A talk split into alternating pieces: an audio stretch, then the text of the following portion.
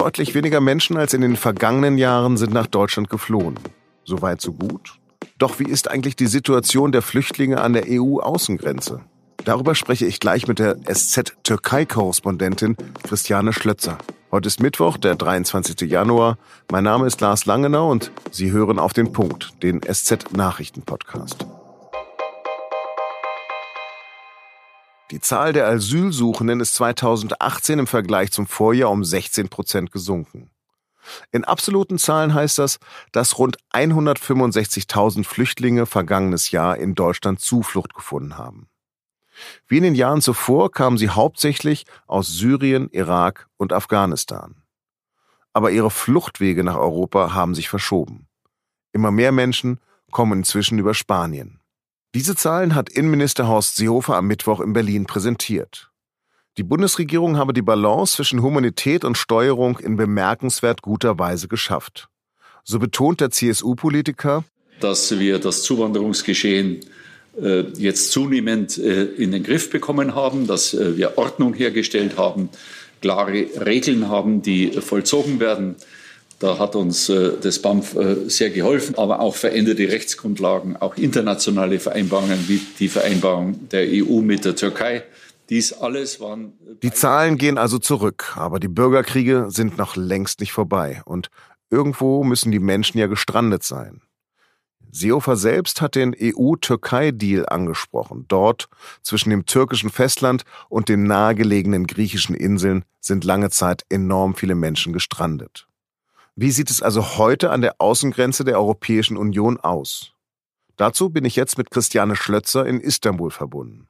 Frau Schlötzer, Horst Seehofer hat sich heute selbst gelobt, dass die Flüchtlingszahlen stark zurückgegangen sind. Doch wo sind die eigentlich hin? In der Türkei sind natürlich immer noch sehr viele Flüchtlinge, nicht so viele wie äh, 2015, als äh, sehr viele Flüchtlinge über die Balkanroute nach Deutschland gekommen sind. Das ist der große Unterschied, weil dazwischen gab es natürlich das Abkommen zwischen der Türkei und der Europäischen Union, das äh, die Flüchtlinge in der Türkei halten sollte. Das hat zum Teil funktioniert, aber es sind immer noch viele Flüchtlinge unterwegs und auch auf den griechischen Inseln sind viele, die ähm, dort festgehalten sind und eigentlich nicht weiterkommen. Die sind dort wie in der Sackgasse, weil sie seit dem Abkommen ja nicht mehr nach Europa kommen sollen. Aber sie kommen auch dort eigentlich nicht weg. Wie viele Flüchtlinge hat die Türkei denn insgesamt aufgenommen? So genau weiß man das nicht. Die türkische Regierung spricht immer von ungefähr drei Millionen Flüchtlingen aus Syrien. Es sind aber hier auch sehr viele Menschen aus anderen Ländern. Es sind Leute aus Afghanistan hier, aus Irak hier, äh, Pakistan, auch aus Afrika. Ähm, es gibt hier ja kein offizielles Asylrecht. Äh, die Syrer haben einen Sonderstatus, die gelten quasi als Gäste. Und äh, haben auch ein paar Privilegien, die andere Flüchtlinge, die sich hier aufhalten, nicht haben. Aber die Türkei schiebt auch selten Leute ab. Äh, sie hat löchrigere Grenzen als andere Länder und äh, viele Leute sind einfach hier geblieben. Sie haben ja auch mehrere Flüchtlingslager besucht, sowohl in Griechenland als auch in der Türkei. Wie ist denn die Situation für die Flüchtlinge jetzt im Winter? Also in der Türkei ist die Situation so, dass nur ein, ein geringer Teil der syrischen Flüchtlinge in Lagern ist. Diese Lager sind, das sagen auch die Experten, gut geführt. Ähm, dazu trägt natürlich auch der Flüchtlingsdeal bei, weil zum Beispiel jetzt Kinder dort äh, bessere Schulbildung erhalten, auch mit dem Geld, das Europa bezahlt. Aber die meisten syrischen Flüchtlinge haben gar keinen Platz im Lager. Die schlagen sich entweder so durch, entweder haben sie Geld noch aus Syrien oder sie, sie betteln auch hier in Istanbul auf der Straße. Man sieht immer wieder Kinder nachts, die betteln. Also es geht ihnen unterschiedlich gut. In Griechenland ist die Situation anders. Ähm, es sind etwa 50, 60.000 Flüchtlinge noch in Griechenland, davon ein großer Teil auf, auf äh, fünf Inseln in sogenannten Hotspots. Und dort spürt man jetzt den Winter wirklich sehr, weil es ist sehr kalt und feucht. Und äh, die, die Lager dort sind äh, zum Teil wirklich sehr schlecht ausgerüstet. Es, äh, es fehlt an, an, an Wärme, es, es, es fehlt an Personal. Ähm, und vor allem sind die Leute dort absolut äh, hoffnungslos, weil sie kommen ja seit dem Flüchtlingsdeal, sollen sie von den Inseln eigentlich nicht mehr wegkommen, weil es soll ja der Deal war ja dazu da, dass die Flüchtlinge überhaupt abgeschreckt werden, äh, nach Europa zu kommen. Und die, die trotzdem dort sind oder das noch gewagt oder geschafft haben, die sind dort jetzt praktisch wie in einer Sackgasse gelandet. Sie sollen nach einem Asylverfahren dann teilweise nach, in Europa verteilt werden, aber die Syrer sollen auch eigentlich äh, wieder zurück in die Türkei. Aber auch das funktioniert nicht so richtig, weil die Türkei auch nur sehr zögerlich wieder Leute aufnimmt. Aber scheinbar sind die Milliarden aus Brüssel in Ankara angekommen und wofür wurden die jetzt eigentlich eingesetzt? Die, die Flüchtlinge kriegen so äh, Karten, mit denen sie bezahlen können, zum Teil also für Ausbildung, äh, Schule, für andere Dinge, auch für Dinge des täglichen Lebens. Also das hilft schon, aber letztlich ändert es nichts an der Situation hier, dass ein großer Teil der Flüchtlinge möchte zurückgehen nach Syrien, das sagen sie zumindest immer wieder. Es gibt auch schon aus der türkischen Bevölkerung äh, teilweise Forderungen, Wünsche, die Flüchtlinge sollen nach Syrien zurück.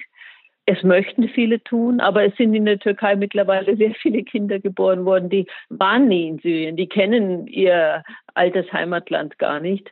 Und diese Familien sind dann natürlich auch sehr zerrissen, ob sie jemals zurückgehen sollen in ein zerstörtes Land oder ob sie versuchen sollten, für ihre Kinder hier eine Zukunft aufzubauen. Sie haben jetzt geschildert, dass es in der Bevölkerung, der türkischen Bevölkerung, eine Debatte darüber gibt.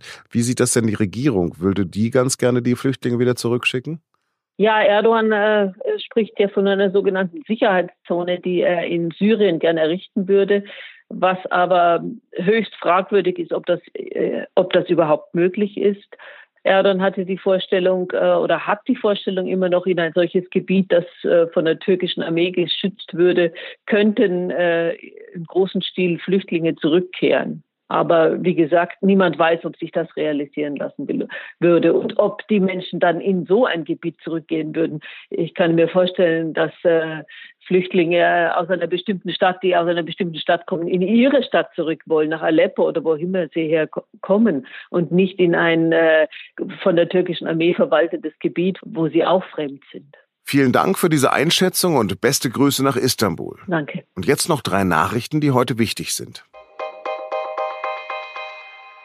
Im Bayerischen Landtag hat es einen Eklat gegeben. Bei einem Gedenkakt für die Opfer des Nationalsozialismus hat Charlotte Knobloch dazu aufgerufen, die freiheitliche Demokratie zu verteidigen. In ihrer Rede hat die Präsidentin der israelitischen Kultusgemeinde München und Oberbayern außerdem die AfD kritisiert.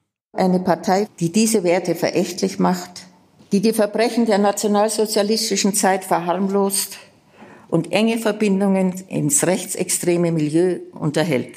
Daraufhin verließ der Großteil der AfD-Abgeordneten den Plenarsaal. Vertreter der anderen Fraktionen applaudierten. Niedersachsens Innenminister Pistorius möchte, dass Raser mit hohem Einkommen auf deutschen Straßen auch höhere Strafen zahlen. Das hat der SPD-Politiker der Süddeutschen Zeitung gesagt.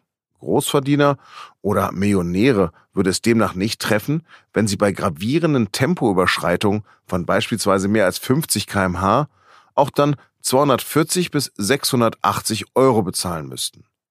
Für Auszubildende, Friseure oder Pfleger hingegen seien solche Geldstrafen, mal ganz abgesehen von Fahrverboten, schon schwer zu verdauen.